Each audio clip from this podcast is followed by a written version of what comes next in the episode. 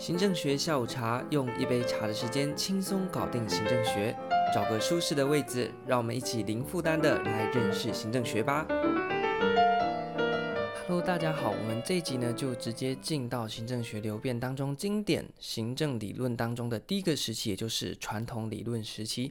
在这个时期呢，有三伏一母加韦伯，什么意思呢？我们等下就会跟大家简单进行介绍。传统理论时期就是从一八八七年行政学诞生，一直到一九三零年，也就是二次大战之前的这个时期，我们叫做传统理论时期。那由于行政学刚诞生，所以在这个时候，大家重视的东西是行政要怎么样子去推动，就是狭隘的效率观。什么是狭隘的效率观呢？就是单纯的重视如何在最少的 input 达成最高的 output。就是狭隘的效率观，同时呢，要怎么样谈这个效率观，就必须借重科学管理的相关方法。在那个时候的背景也是人文学科方面，也希望借重自然科学那样子的一个公式化的方式，来找出让人类运作也好，行政的运作也好，能够更有效率、更有条理的一个方式啊。所以在这个科学管理的大背景底下呢。嗯，首先呢，我们来看到行政就是在探讨政府当中行政组织的运作。那只要是组织，就一定会涉及到权力的分配，有长官和下属的关系。所以在科学管理，他们重视的是权力如何分配。接着呢，就是在权力运作之下所形塑的那个结构，你是用扁平的，还是采用这个高角形的结构？那等等都会影响到你组织后续的管理哦。所以你先分配好了权力，那设定好了组织结构之后呢，接着呢，你就必须在组织运作当中的流程去进行标准化的一个过程。那么最后呢，则是将前面的各个部分，包含你权利要怎么分配，组织要怎么设计，作业流程要怎么样去定定呢，把整个管理进行一个制度化，而不是传统你想怎么做就怎么做。那现在呢，因为行政的规模变大，大家尝试用科学的方式去找出一个行政的原则来，这样子的一个情况底下，就可以达成所谓的。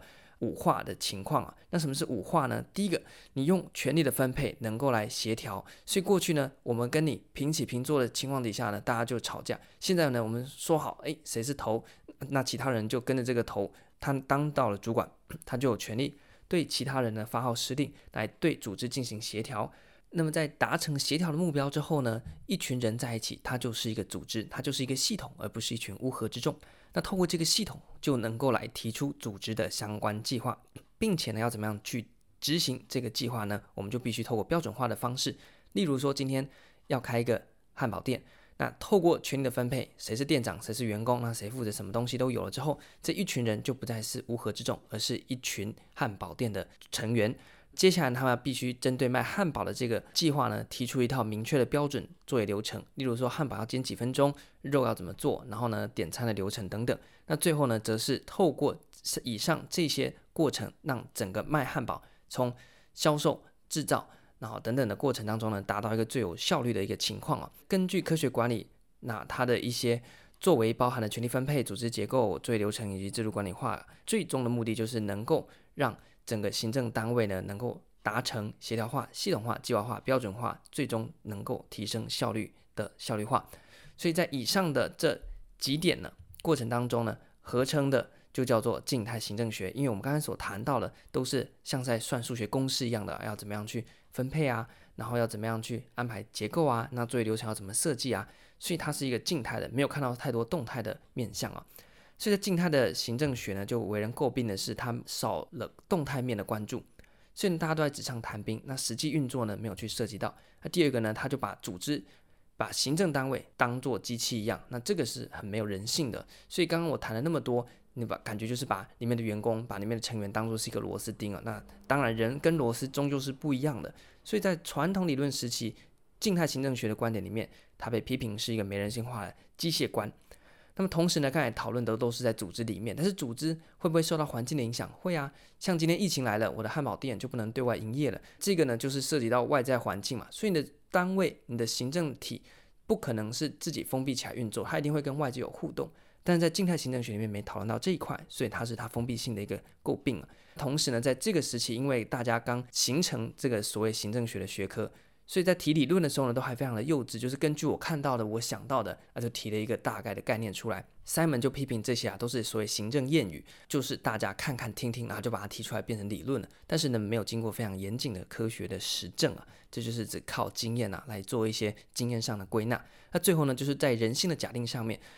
从刚刚的过程，你可以一直感觉到，他们没有把人当人看，而是把人当做一个螺丝看。也就是他们用了 X 理论，预设了人是好逸恶劳的，所以我们要怎么样透过这些制度规范来钳制人，把人呢变成是乖乖的螺丝，来替整个组织机器做事。但是呢，后续的学者就认为，人不一定单纯就是好逸恶劳，就讨厌工作，而必须使用这些呃严刑峻法来压制他。所以呢，X 理论后续的修正理论时期就提出了 Y 理论来跟他做对应。所以对 X 理论这样子对人性的假设。干嘛呢？这个呢，也是后续学者呢对传统理论时期所提出来的批判。好，那在传统理论时期，最后我们先来介绍一下之后会遇到的学者。那这些呢，都是需要刻在考生心底的名字啦。那第一个呢，当然是行政学之父 Woodrow Wilson。接着呢，有两个啊，那一个是科学管理之父，他是泰勒。那很像的叫做行政管理之父，他是费尧。那英文也拼得很像。那一个是科学管理，一个是行政管理，在考试上面呢，也很容易让人搞混啊。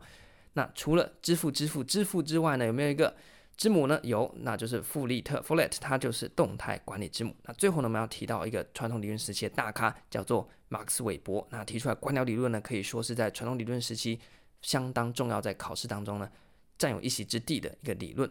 那我们就在下集当中会再跟各位做详细每一个学者理论的介绍。更多的资讯一样可以到 Instagram 或 Podcast 上面，我们就下一集来继续跟大家分享。这一集呢就到这边，感谢大家。